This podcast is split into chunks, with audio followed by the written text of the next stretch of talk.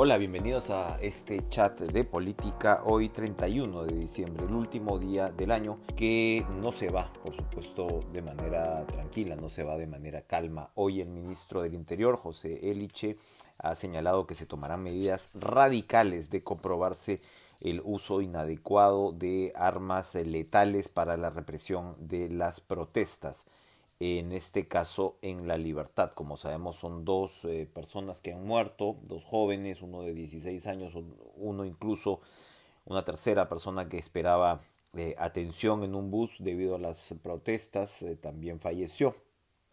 Y ahora el ministro del Interior confronta el desafío de, bueno, estamos en lo mismo. Antes se ha hablado de que no es permitido el uso de perdigones, todo indica que se han utilizado perdigones, no era permitido eh, la presencia de agentes de la DINOES, eh, una foto circulando no solamente tiene a un efectivo con ese uniforme, sino apuntando precisamente con un arma de fuego, así que bueno, eh, Eliche no le falta razón a la hora de señalar que algo anda o reconocer que algo andaría muy mal en la policía. Recordemos pues que hemos pasado meses, semanas de tensión en realidad y el presidente Francisco Sagasti acaba de ser renunciado constitucionalmente por los 18 generales que fueron pasados al retiro para que asuma el general César Cervantes, una medida por supuesto envuelta en controversia, pero también es cierto que varios de estos generales, al menos 10, son investigados por corrupción y estamos hablando pues de una institución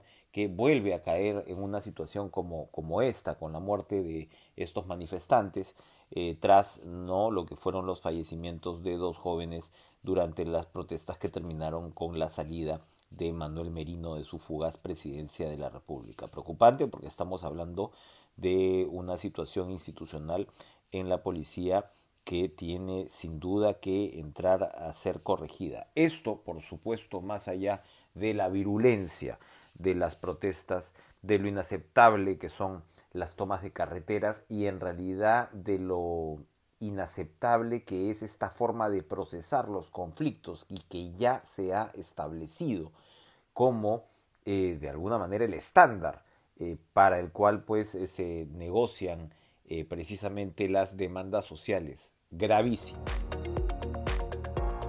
Esto nos lleva a la segunda noticia del día, que tiene que ver ya con el detalle de las protestas y con esta incapacidad que señalaba para poder procesar, negociar los conflictos y las demandas sociales Dos puntos me llaman la atención especialmente a partir, bueno, lo que sabemos de la, de la nueva ley agraria es que la resistencia de los trabajadores de la agroexportación es sobre todo una, que es que eh, las, eh, eh, los aumentos a las remuneraciones, ¿no? a los jornales, no sean precisamente remunerativos, ¿verdad? Se estableció finalmente un bono del 30% sobre la remuneración mínima vital, con carácter no remunerativo. Y ello, ellos pues rechazan ¿no? esta situación porque quieren que todo esté sujeto pues a lo que son beneficios laborales, ¿no? a CTS, a vacaciones, además que todo eh, esté eh, reconocido como tal. Y eh, bueno, para los agroexportadores eso ya es complicado, ¿no? Ya es bastante complicado este bono, pero sería pues mucho más complicado que todo entre dentro de la planilla. Evidentemente ahí hay eh, posiciones encontradas, pero a lo que vamos, más allá de quién podría tener la razón o quién podría, si es que el, agroexportador podría aguantar, entre comillas, ¿no? una carga laboral como esa, o si el trabajador del rubro está explotado o maltratado, por supuesto son dos posiciones encontradas al respecto. Lo que llama la atención precisamente lo conversaba con José de Chávez, ¿no? Eh, ex eh, ministro, pero además eh, ex ahora mismo, ¿no? candidato a la vicepresidenta de Juntos por el Perú, pero que tiene bastante conocimiento en ambos lados del mostrador sobre el tema precisamente de la conflictividad social, que lo que se encuentra como constante en los informes, por ejemplo, de la Defensoría del Pueblo, es que un rubro como el de la agroexportación, eh, como ocurre con otros en realidad, pero particularmente se ve aquí, sobre todo siendo pues un sector eh, altamente intensivo en mano de obra, es que ha ido desapareciendo la sindicalización, ha ido desapareciendo esta intermediación, esta representación por parte de los eh, trabajadores ante el empleador. Son, es ridícula la cantidad de sindicalizados que tiene ahora el sector agroexportador. Estamos hablando de 70 mil o probablemente más trabajadores que están inscritos ¿no? en, eh, en, en ese rubro y no superarían los 100 los sindicalizados. Es realmente absurdo. Y por supuesto, en realidad lo que siempre busca el empleador es que no hayan sindicatos o debilitar a los sindicatos. Pero en una situación como esta lo que se ve es que al no haber esa capacidad de intermediación, lo que ocurre es que al final no se entiende bien eh, cuáles son las demandas. Estas son diversas y estas eh, eh, en momentos como el actual se expresan de manera virulenta ¿no? Se expresan de manera donde precisamente no existen los canales para poder sentarse a conversar y llegar a un consenso que de repente no deje satisfechos a todos, pero deje por lo menos aceptablemente ¿no? La eh, situación y la negociación.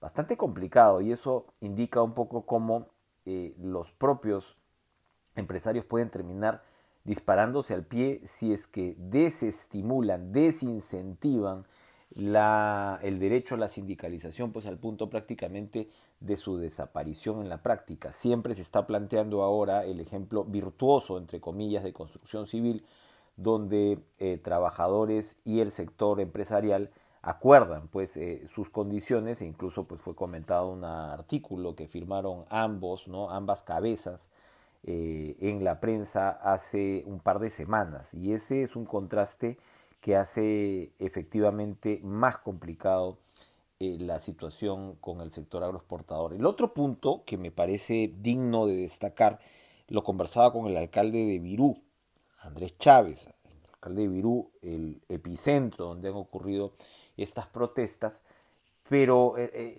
y es evidente, él eh, señala que lo que hay con un empleo pleno, con un gran vigor ¿no? de la agroindustria ahí, que incluso motiva que las personas migren, ¿verdad? Al, a, estos puntos, ¿no? Para poder eh, ganarse la vida, pues bueno, hacen, ¿no? Que eh, estas localidades rebosen en realidad de gente, hay empleo pleno, pero lo que no hay son servicios básicos que puedan, a los que puedan acceder estas personas. Es decir, entonces si tuvieran el empleo pleno, lo lógico serían que tuvieran condiciones de vivienda dignas, que tuvieran un entorno para que sus hijos pudieran desarrollarse. Estamos hablando incluso pues de áreas verdes, ni qué decir, ¿no? de agua potable y demás. Y todo esto no se está cumpliendo a cabalidad eh, eh, en, estos, en estos puntos. Basta ir a Ica, esto en alguna vez lo hemos comentado, basta ir a Ica para darse cuenta que la propia Ica pues no es una ciudad entre comillas o una localidad que esté a la altura de un motor económico como el ¿Qué está pasando ahí? Por supuesto hay una responsabilidad del Estado y en eso se ve no la resistencia del sector agroexportador a financiar, y se, se, habló en el debate parlamentario reciente, ¿no? a financiar este tipo de, de, obras y iniciativas que le corresponderían al Estado. Con razón el agroexportador dice, bueno, yo pago tanto de impuestos, recordemos, ese es otro debate porque el, el agroexportador paga menos de impuesto a la renta o lo ha hecho hasta ahora y según la nueva ley tampoco es que eso vaya a cambiar, va a cambiar de manera escalonada entonces estamos hablando de un debate muy complejo que nos llama la atención sobre las paradojas, una vez más las paradojas del eh, crecimiento y del desarrollo peruano de los últimos años, ¿verdad? Es, es algo para tener en cuenta y ojalá que se pueda reflexionar y poner en práctica los cambios necesarios para el eh, próximo año. Esto tiene que ver con la aprobación por insistencia en el Congreso de la ley que regula las fusiones empresariales y los monopolios. Eh, esto se ha dado pues después de un proceso muy largo. Eh, ha sido muy bien recibido por instituciones como Indecopi y aquí hay que diferenciar. Eh, la labor del Congreso para esta ocasión. Hay quienes no les gusta ¿no? la ley, pero precisamente cuando estábamos hablando del tema anterior con respecto al conflicto en la agroexportación, estamos hablando en parte también de una economía que no llega a regularse como debería, eh, que donde se deben sin duda impulsar las inversiones que son las que generan el empleo y el desarrollo, pero al mismo tiempo no se puede tener estas reglas de juego que no quedan claras, donde el papel de los propios empresarios, de los trabajadores y sobre todo del Estado no están claramente definidos y los límites, por supuesto, que debe tener esa inversión. Más que límites deberíamos hablar de parámetros, ¿verdad? Y es esto, ¿no? Es esto, es, este Estado peruano que por un lado eh, sobreregula o es eh, totalmente tramitológico y que por otro lado deja que un conflicto como este se incube, y efectivamente no veíamos un conflicto laboral eh, con estas características probablemente en décadas. Entonces hay algo, hay algo que no está caminando en nuestro diseño institucional y esta nueva ley en todo caso apunta a que podamos tener una protección mayor, sobre todo hacia el consumidor, si vemos ejemplos recientes de lo que han sido la concertación de precios en farmacias, ¿no? y demás. Y recordar además que la economía peruana es una de las más concentradas de la región. Eso, en resumen, estamos hablando de una economía donde la competencia no se da como se debería.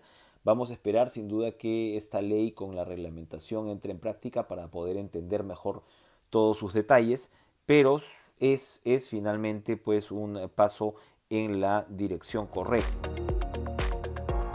Y para finalizar este podcast y para finalizar este año tenemos el anuncio que será la ministra de Salud Pilar Macetti la que firme los acuerdos con los laboratorios y eventualmente con los estados, si es que la negociación se da de gobierno a gobierno, de estado a estado, para la compra de las vacunas. Una negociación que hasta ahora ha sido frustrada, ha sido un fracaso. La respuesta de los actores del gobierno van por el lado de que si se les está dando vacunas a los otros países de la región son en realidad en pequeñas cantidades, ¿no? Como periodo de prueba, pues bien, eso habría que verlo. Uno revisa las noticias y eh, Colombia, por ejemplo, tiene 40 millones de dosis aseguradas. El Perú solamente tiene 16 vía COVAX Facility. Eso es un hecho. Eso es un hecho que está planteado ya en la negociación. Y sin duda, pues eh, podrán ser de repente eh, cantidades que no son tan grandes, pero son cantidades que marcan una, un golpe anímico en el sentido positivo y marcan de todas maneras el inicio